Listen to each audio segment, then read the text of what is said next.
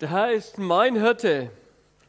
So begann der Psalm oder so beginnt der Psalm 23 und darum ging es in den letzten paar Wochen. Ich denke, kaum ein Text in der Bibel hat uns so viel von unserem Gott gezeigt, der so fürsorglich ist, so besorgt um dich und um mich. Und ich hoffe, der Psalm und in all den Wochen hast du von Gott zu Lebensmut zugesprochen bekommen, Zuversicht, wieder weiterzugehen, Lebensfreude in dir wieder ganz neu geweckt. Und ich wünsche dir, dass das eines deutlich geworden ist, wie unglaublich Gott dich geliebt, liebt und dich beschenkt hat. In dem Psalm wird uns gezeigt, dass, dass er so ein zuverlässiges Fundament ist, wo wir unser Leben drauf aufbauen können. Und die, die ganzen Zusagen sozusagen, die kommen dann jetzt auf dieses Fundament obendrauf. Und ich hoffe, dass dein Vertrauen zu Gott gewachsen ist, dass du berührt worden bist, dass du in Staunen gekommen bist, wie wertvoll du, genau du für Gott bist. Dass es dein Herz berührt hat, dass es dich erfüllt hat. Und und das ist ja eigentlich Gottes Absicht. Also das ist so sein Ziel, wenn ich so die Bibel lese und verfolge, dein Herz auch auszufüllen. Und daran wollen wir jetzt anknüpfen mit unserer neuen Predigtreihe. Es wird ums Herz gehen. Ich fand schon toll diese Begrüßungsfolie, dieses herzlich willkommen, da das Herz im Zentrum. Ja, es geht um mein Herz in den nächsten Wochen. Darum geht es aber vor allem auch Gott. Also das ist ja nicht unsere Idee. Wenn wir darüber sprechen, dann meinen wir natürlich nicht die Pumpe, also so hoffentlich in unseren aller Körper schlägt, die unseren Organismus am Laufen hält. Nein, wenn Gott von unserem Herzen spricht, dann meint er was viel Größeres. Dann meint er das Zentrum, unser Allerinnerstes. Für Gott ist das Herz der Ort, an dem sich alles bündelt, was uns ausmacht. Unsere Persönlichkeit, unsere Gedanken, unsere Gefühle, unsere Hoffnungen, unsere Träume. Also alles ist so da rein und deswegen ist es die, die Zentrale und alles, was so von außen da reinkommt, das wird dann analysiert, eingeordnet und dann reagieren wir auch dementsprechend. Ganz unterschiedlich. Und deshalb ist es auch eins der ganz, ganz großen Themen der Bibel, weil es für Gott so eine große Bedeutung hat. Und ich sage euch, das lohnt sich jetzt mal. Es ist ja eine eine Woche, die, die sich anbietet. Es soll regnen einiges, ja. Nehmt euch mal eure Bibel oder die Online-Bibel und setzt euch auf den Balkon oder wo ihr könnt, wo ihr geschützt seid vom Regen und dann schlagt mal nach, was die Bibel an vielen Stellen zum Herzen sagt. Und ihr werdet merken, Wahnsinn. So unglaublich viel. Und, und was er sich so wünscht für dein Herz, was sein Plan ist für dein Herz. Und du wirst merken, da geht es nicht um Nebensächlichkeiten. Also das ist nicht so ein Nebenthema, sondern da wird es relevant, da geht es ums Eingemachte, da hat es wirklich was an Bedeutung für dein Leben. Und wir sehen an, an einigen Beispielen, ich habe ein paar wenige Verse heute rausgegriffen, einer, der mit dem Pfingstfest zu tun hat, das wir vor kurzem hatten. Da ist ja Jesus vorher in den Himmel aufgefahren zu Gott dem Vater und dann schickt er den Heiligen Geist und er kommt am Pfingsten und jetzt ist er da. Ja, und was macht er jetzt? Was passiert denn jetzt da? Und da ist ein ganz, ganz spannender Bibelvers, wo ich dachte, hey Leute, wenn wir das mal verstehen, Alter, wenn uns das mal richtig zu Herzen geht, was da drin steht, dann müssten wir uns jetzt eigentlich alle am Stuhl festhalten, weil uns müssten wir eigentlich die Hände hochreißen und eskalieren. Was Wahnsinn, was das bedeutet. Er sagt nämlich in Römer Kapitel 5, Vers 5 folgendes, Paulus was mit Pfingsten zu tun hat. Denn die Liebe Gottes, also nicht irgendeine Liebe, sondern wirklich diese einzigartige Liebe Gottes ist ausgegossen. Ausgegossen. Wohin? In unsere Herzen durch den Heiligen Geist, der uns gegeben worden ist. Ihr müsst euch das mal auf der Zunge zergehen lassen. Die Liebe Gottes ist ausgegossen in unser Herz, in mein Herz durch den Heiligen Geist, der uns gegeben worden ist. Das ist doch unfassbar, oder? Also was bin ich es wert, dass Gott seine Liebe in mein Herz hineingießt? Das ist ein Wahnsinn. Schwer vielleicht vorstellbar, aber absolut unsichtbare Wirklichkeit. Und damit schafft Gott natürlich eine Grundlage, auch was zu verändern, uns zu verändern, unser Herz zu verändern, unser Leben zu verändern. Und jetzt, wenn ich an Jesus Christus glaube und diese Liebe Gottes in mir habe, dann müsste ich natürlich denken, wir sind als Christen so die liebsten und wert, äh, liebenswertesten und liebevollsten und perfektesten Menschen, die es gibt, oder? Das wäre so eine Schlussfolgerung. Das müsste ja eigentlich so sein. Wenn es da nicht so ein paar Dinge gäbe, die da auch in unser Herz reindrängen. Und deswegen ein zweiter Vers, wir haben es schon gehört am Anfang, der hier was ganz Zentrales sagt. Und zwar im Sprüche Kapitel 4, Vers 23. Ich lese noch ein paar Folgeverse, wo, Paul, wo der Salomo noch ein paar Sachen dazu sagt. Da wird manches deutlich. Okay, warum ist es dann doch nicht so, wie wir es in Römer lesen? Und zwar steht in folgendes. Mehr als alles, was man sonst bewahrt, behüte dein Herz, denn in ihm entspringt die Quelle des Lebens. Lass weichen von dir die Falschheit des Mundes und die Verdrehtheit der Lippen entferne von dir. Lass deine Augen gerade ausblicken und deine Blicke gerade vor dich gehen. Gib Acht auf die Bahn deines Fußes und alle deine Wege seien geordnet. Biege nicht ab zur rechten noch zur linken, lass weichen deinen Fuß vom Bösen.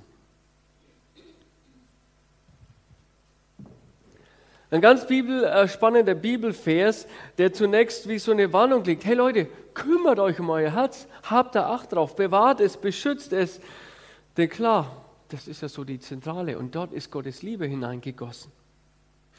Bewahren, damit es gesund bleibt, da muss man drauf aufpassen, weil es wird den ganzen Tag mit Dingen konfrontiert. Ihr werdet heute noch mit ganz vielen Dingen werden euch begegnen, die werden versuchen, in euer Herz einzudringen. Ihr werdet mit Sachen konfrontiert, mit Negativem. Und deswegen sagt Salomo, Leute, achtet auf euer Herz, darauf, was deine Augen dein Herz sehen lassen. Achte darauf, wo deine Beine dein Herz hintragen. Achte darauf, was du deinem Herzen aussetzt, weil es dich prägt und dich verändern kann. Und das Tückische ist, dass diese Veränderung nicht so zack, so boom passiert, sondern da wäre sie leicht zu entlarven, sondern das ist so schleichend so unterschwellig, so tückisch, so wenig wahrnehmbar. Manchmal eine lange Entwicklung über eine längere Zeit und irgendwann spürt man, hey, irgendwas stimmt nicht. Andere merken vielleicht, wenn sie dich vielleicht jetzt nach dieser, dieser Phase der Isolation wieder begegnen, hey, was ist mit dir los? Du bist irgendwie ein anderer. Was hat sich da verändert bei dir? Was man wahrnimmt, sind Symptome, sind Anzeichen eines geschädigten Herzens. Ähnlich wie beim Organ. Ein geschädigtes Organ, ähm, das, das kann man auch wahrnehmen. Und so ist es bei uns im Herzen auch. Ich habe mal ein paar geschädigte Herzen mitgebracht, die man so im geistlichen Leben beobachten kann. Ich habe zu jedem geschädigten Herz ein Bild dabei, so ähnlich wie man es von der Zigarettenschachtelwerbung kennt. Wenn ihr auf die Zigarettenschachteln drauf guckt, da sind lauter Bilder von geschädigten Organen drauf. Und manche echt, wuh, aber ich habe keine so krassen Bilder. Muss ich euch echt beruhigen für die zart äh, Beseiteten unter euch. Aber ich möchte euch fünf Herzenschäden mal vorstellen, die zeigen, was es für geistliche Herzenschäden gibt. Das erste, was ich dabei habe, es ist das getriebene Herz. Ein Herz, wo ihr seht, da geht es immer schnell nach oben. Name ist Programm, Speed, Geschwindigkeit, Leistung. Man will immer mehr in immer, immer kürzerer Zeit reinpacken. Das ist so ein Lebensgesetz. Das kann im Beruf sein, was so das Schaffen betrifft, bis zum Umfall, aber es kann auch im Privaten sein. Also wenn du die Angst hast, immer was zu verpassen. Du musst immer am Start sein, jede Party, jedes Fest, jeden Geburtstag mitnehmen. Und dann Urlaub, jetzt war Pfingsten. Also der Urlaub, der muss ja das Normale, den Alltag nochmal deutlich toppen. Der muss ja noch eins draufgehen. Und wenn du so den Drang hast, in allen Lebensbereichen vorne dabei zu sein, an die Spitze zu drängen, bei jedem Projekt, das so läuft, bist du auf jeden Fall mit am Start, dann merkt man, hey, da ist ein Herz getrieben. Und es hört sich vielleicht krass an und vielleicht ist es ein bisschen anders bei dir, aber es geht darum, dass es ein Problem hat, ein geschädigtes Herz hat.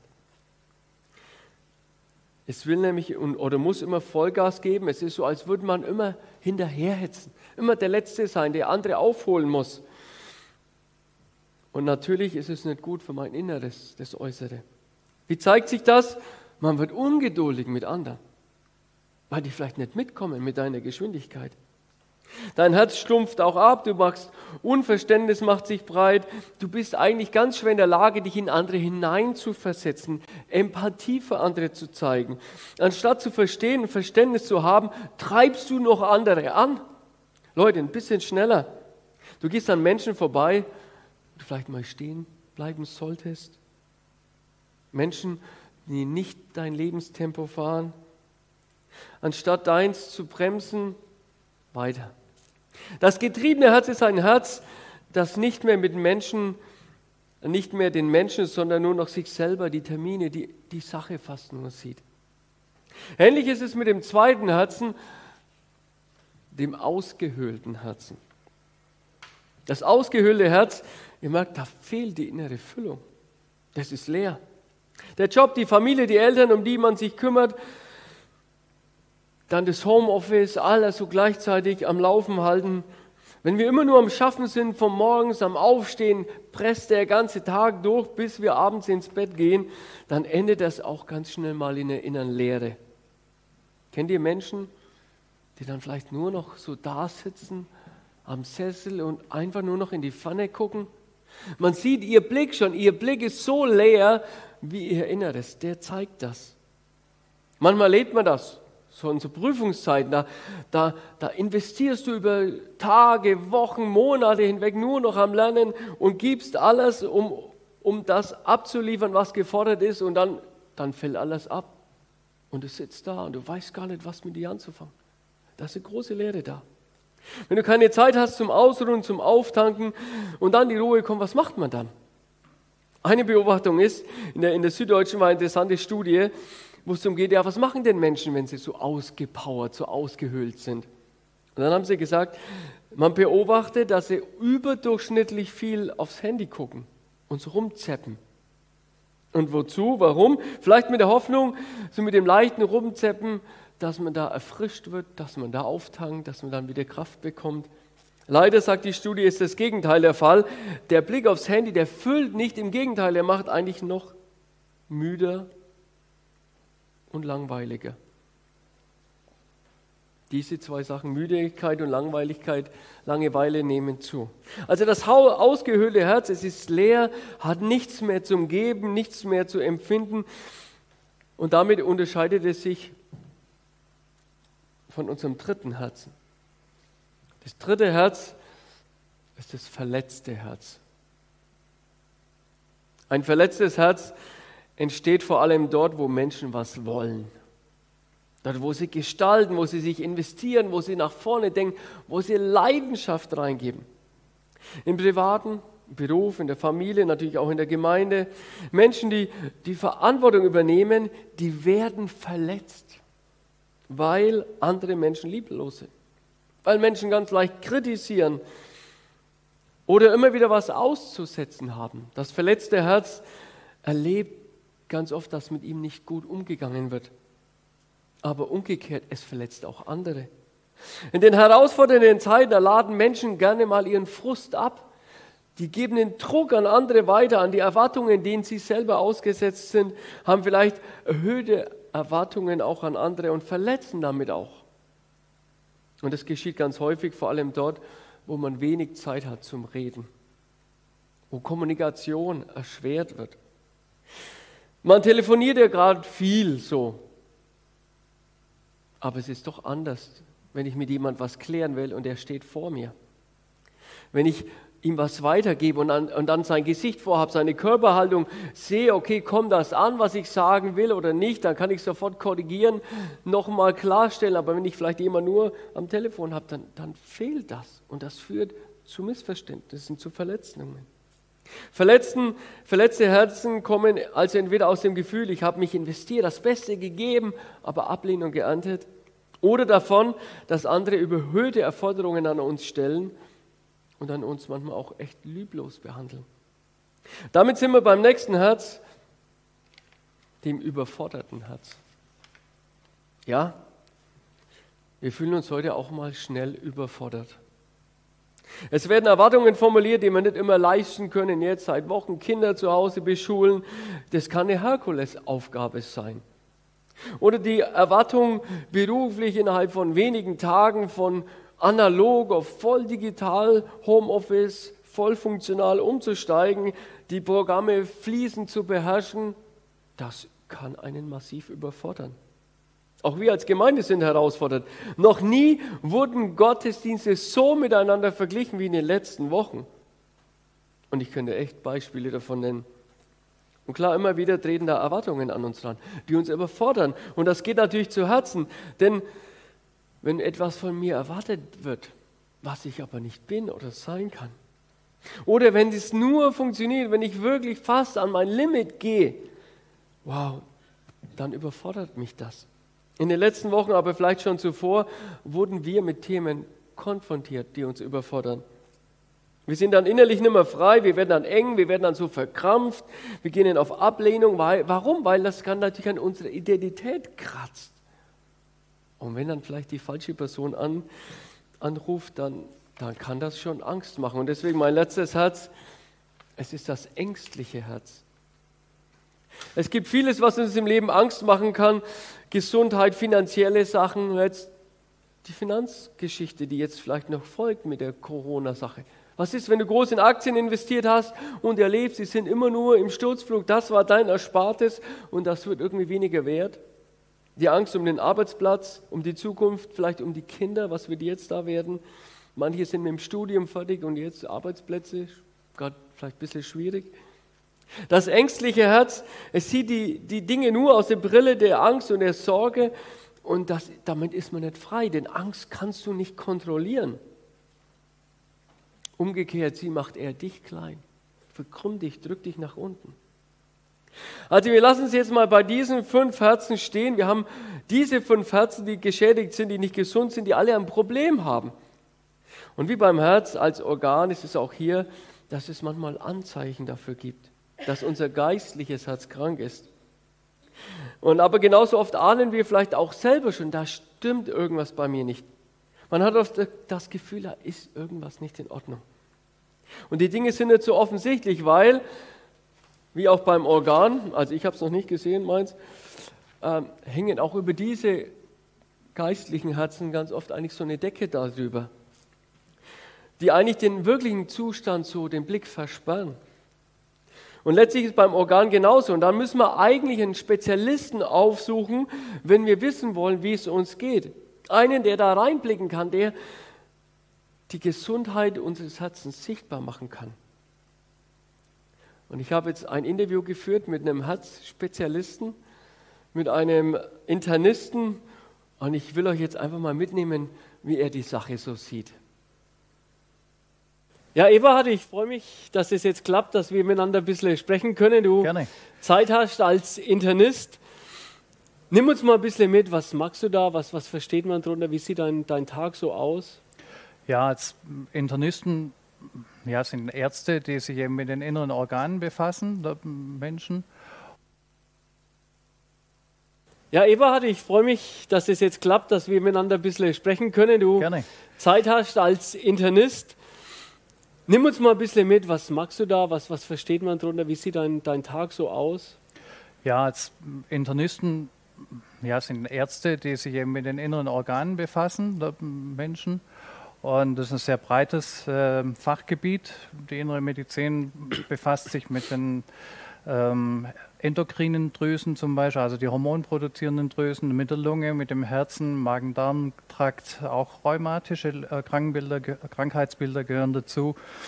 Und ähm, das hat zur Folge gehabt, dass sich das im Laufe der Jahre schon lange äh, immer mehr spezialisiert, dass es den Pneumologen gibt, den Rheumatologen, den Kardiologen, den Gastroenterologen und Nephrologen und was es alles so gibt, Endokrinologie weil das Gebiet einfach zu groß ist, als dass man sich jetzt äh, mit allem befassen könnte. Bei uns in der Praxis ähm, befassen wir älteren oder dienstälteren Kollegen uns vor allem mit dem Magen-Darm-Trakt und, und auch mit dem Herz-Kreislauf-System, mit den Blutgefäßen. Und Menschen mit äh, Erkrankungen oder mit Symptomen, die jetzt äh, an diese Organe denken lassen, kommen dann zu uns in die Praxis bzw. werden zu uns überwiesen. Stichwort Symptome. Symptome sind ja so Merkmale, man nimmt irgendwie wahr, da stimmt was nicht, man sieht ja die Organe nicht. Ja. Sagen wir mal zwei, drei, wo mit denen Leute so typischerweise zu dir kommen. Ja, also es, es gibt Menschen, die jetzt zum Beispiel äh, merken, dass sie beim Treppensteigen kurzatmig werden, schneller als sie es sonst gewohnt sind. Oder ähm, die merken, dass das Herz irgendwie unregelmäßig schlägt. Oder auch Menschen, die bemerken, dass ja, jetzt ihr großes Geschäft nicht mehr so läuft auf der Toilette, wie sie es gewohnt sind und in Sorge sind, am Darm eine Erkrankung zu haben. Oder bei denen die Haut gelb aussieht und man an die Leber denkt und solche Dinge mehr. Wartet man dann eigentlich immer, bis Symptome sind oder gibt es schon auch Leute, die sagen, ich komme einfach so mal, einfach so mal durchchecken?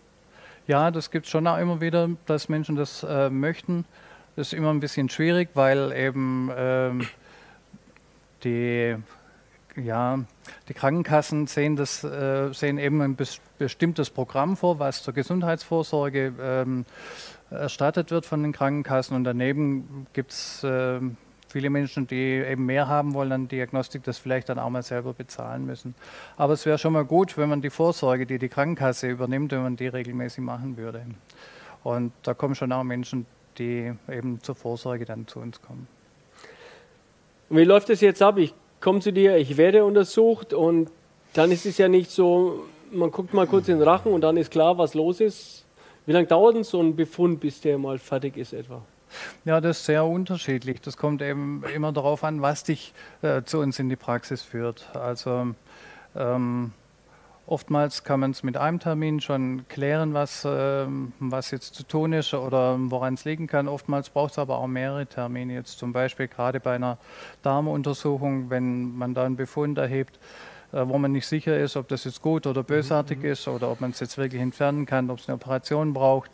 Da muss man, entnimmt man dann Gewebeproben und die Ergebnisse kommen später und das bespricht man dann und die Konsequenzen ergeben sich dann und die kann man in der ersten Sitzung dann unter Umständen gar nicht so. Ähm, festlegen. Ja. Du hast gesagt, dann äh, bespricht man das Ganze. Ja? ja? Irgendwann kommt ja dann der Tag, wo man zu einem Termin einbestellt ja. wird. Das ist ja ein sehr spannender Moment. Ich denke, du weißt ja das Ergebnis schon vorher. Da sind Menschen, die mit was eventuell sehr Schwierigem konfrontiert werden. Mhm. Wie, wie erlebst du das? Das bekommen wir ja so nie mit als andere. Ja, also das ist total unterschiedlich, wie Menschen in der Situation reagieren. Und ähm, das ist auch unabhängig davon, ob Menschen jetzt ähm, einen religiösen Hintergrund haben, einen Glaubenshintergrund haben. Ähm, auch da gibt es Ängste, Unsicherheiten, Sorgen, die natürlich auch verständlich und berechtigt und begründet sind. Aber da gibt es eine sehr, sehr große Bandbreite, also wie Menschen da reagieren.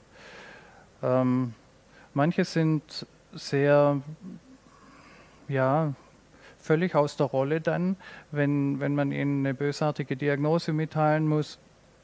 Und wieder andere nehmen das völlig gefasst auf. Und also da habe ich schon alles erlebt, ja, die ganze Bandbreite. Löst es dann schon manchmal auch so sowas wie eine emotionale Krise aus bei? Ja, auf jeden Fall. Also wenn man jetzt eine lebensbedrohliche Diagnose mitgeteilt bekommt, das ist eine Krise, das ist keine Frage. Und äh, in der Krise ja, wird dann oftmals deutlich, wie Menschen eben, äh, wie es ihnen in, das, in ihrer Seele geht. Ja. Und wenn ich dann das Ergebnis habe, dann gehe ich dann so wieder oder?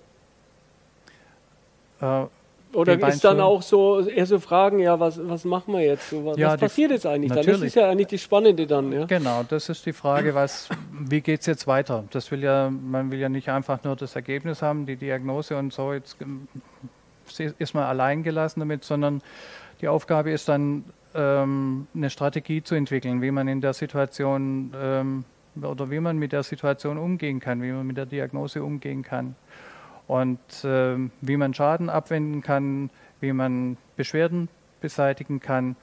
Und ja, da gibt es nicht immer nur einen oder meistens nicht nur einen Weg, den man gehen kann, sondern es gibt verschiedene Wege und die muss man miteinander anschauen.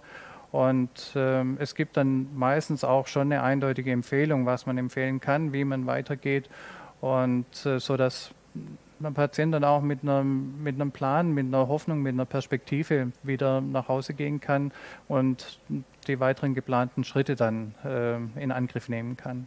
Sind die Leute da sehr offen dann auch dafür, auch bereit jetzt da Schritte zu gehen und ja, also das, was notwendig ist an, an, therapeutischen Maßnahmen, das sind die Menschen bereit. Also wenn jetzt zum Beispiel eine äh, Krebsgeschwulst herausoperiert werden muss, das lässt jeder machen, das ist klar.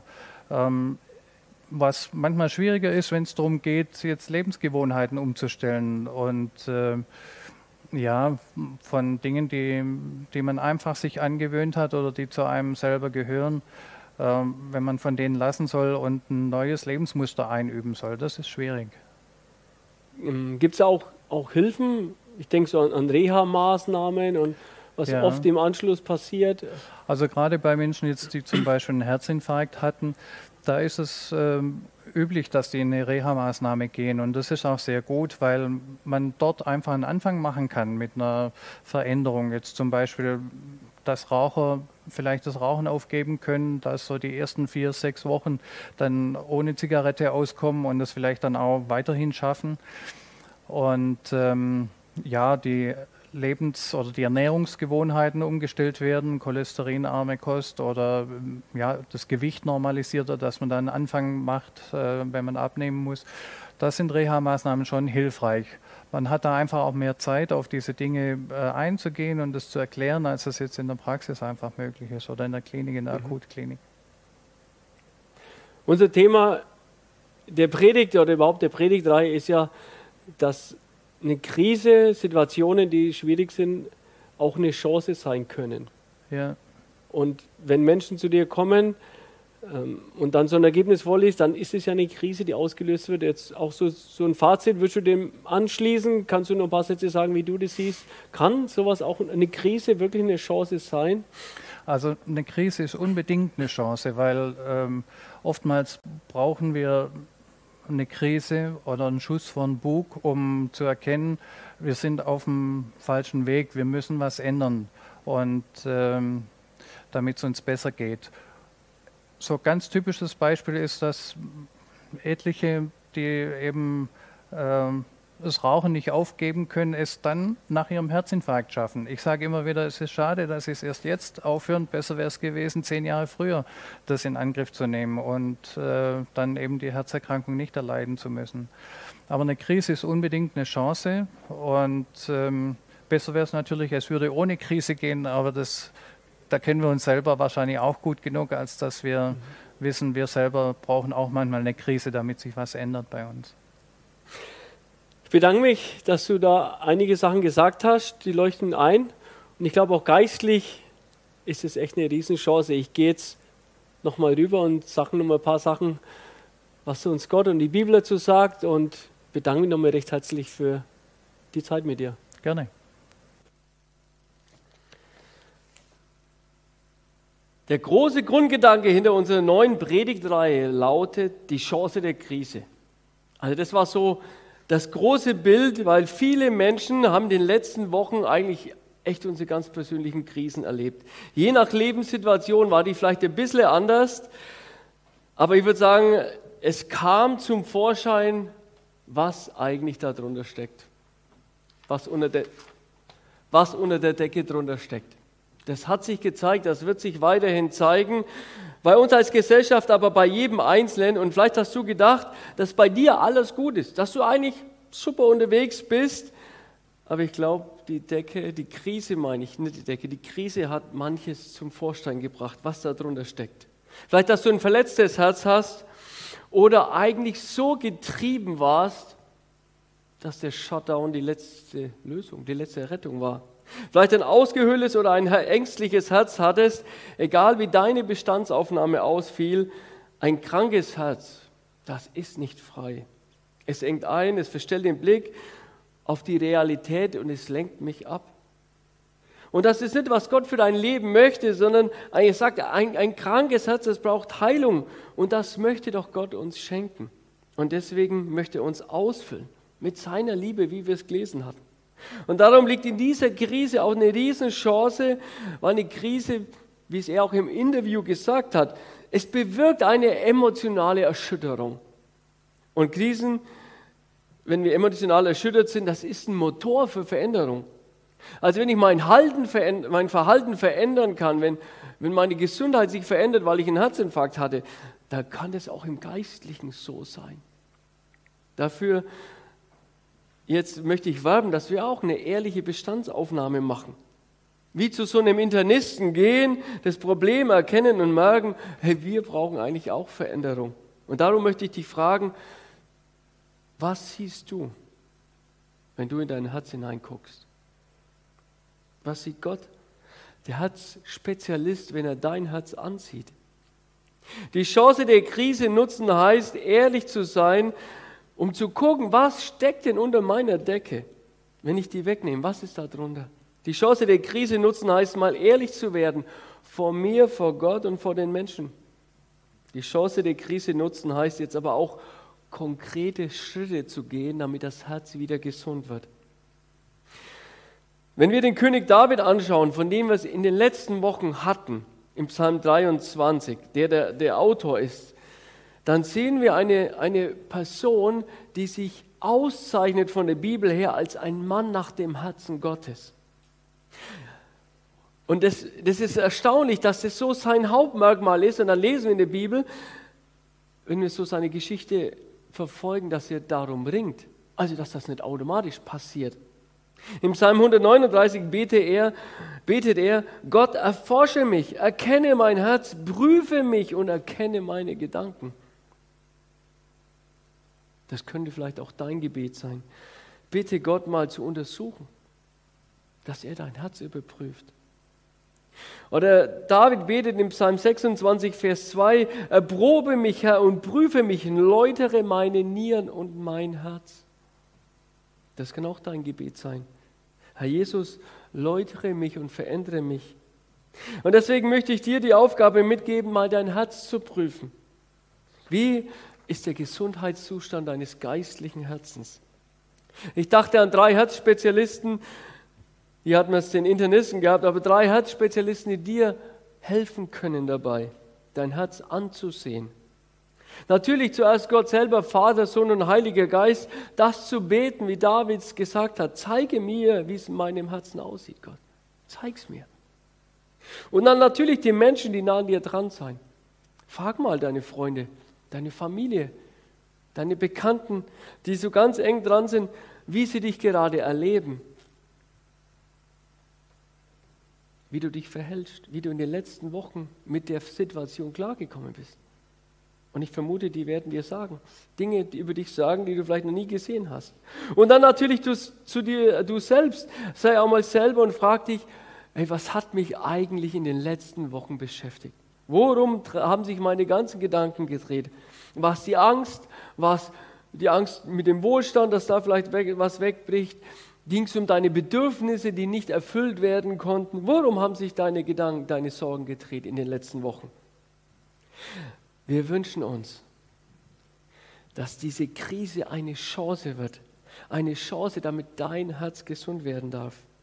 Dass es heilen darf. Ein Herz, das der Heilige Geist Gottes Liebe ausgegossen in dir hat und dass die groß ist und dass die dein Herz ausfüllt und einnimmt.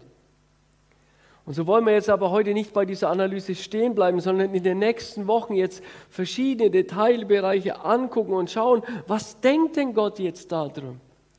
Was das mit unserem Herz zu tun hat. Wir wollen Gott an unserem Herz arbeiten lassen, damit die Krise eine langhaltende Chance. Wir wollen uns auf so eine Reha-Maßnahme mitnehmen, damit wirklich auch was langfristig verändert wird an unseren Gewohnheiten, in unserem Verhalten, damit unser Herz gesund bleibt, gesund wird und wir Menschen sind nach dem Herzen Gottes. Und so möchte ich jetzt dafür beten und bin jetzt am Ende und bitte euch, wer kann dazu aufzustehen und zu Hause einfach eure, eure Hände vielleicht zu falten, die Augen zu schließen, euch, euch jetzt auf, auf Gott zu konzentrieren, als würdet ihr jetzt mit ihm reden und euch einfach an meine Worte dranhängen. Und ich bete jetzt, Herr Jesus Christus, ich, ich danke dir, dass du der große Arzt beschrieben wirst in der Bibel. Und dass du uns analysieren kannst und unser Herz hineinguckst wie niemand sonst. Und dass du siehst, wie es da ausschaut drinnen. Und ich bitte dich, dass du an dem heutigen Sonntag im Laufe der nächsten Woche, dass du da die Decke wegnimmst. Und dass du uns Dinge immer uns selber klar machst, dass wir auch jetzt vielleicht durch die Predigt, auch die Angehörigen, Freunde, Ehepaare, die dabei waren, dass sie auch gegenseitig mutig sind, uns darauf aufmerksam zu machen, wie wir uns erlebt haben. Und dass wir ehrlich zu uns selber sind. Erforsche uns. Und lass dann wieder was Gutes draus vergehen. Lass uns verändert werden als Menschen in unseren Gewohnheiten, in unserer Persönlichkeit, in unserem tiefsten Innersten. Herr Jesus, dass wir Menschen werden, die geprägt sind von deiner Liebe Gottes. Ich danke dir, dass wir es wert geacht sind, dass du diese Liebe ausgegossen hast in unser Herz. Das bitten wir dich jetzt in Jesu Namen. Amen.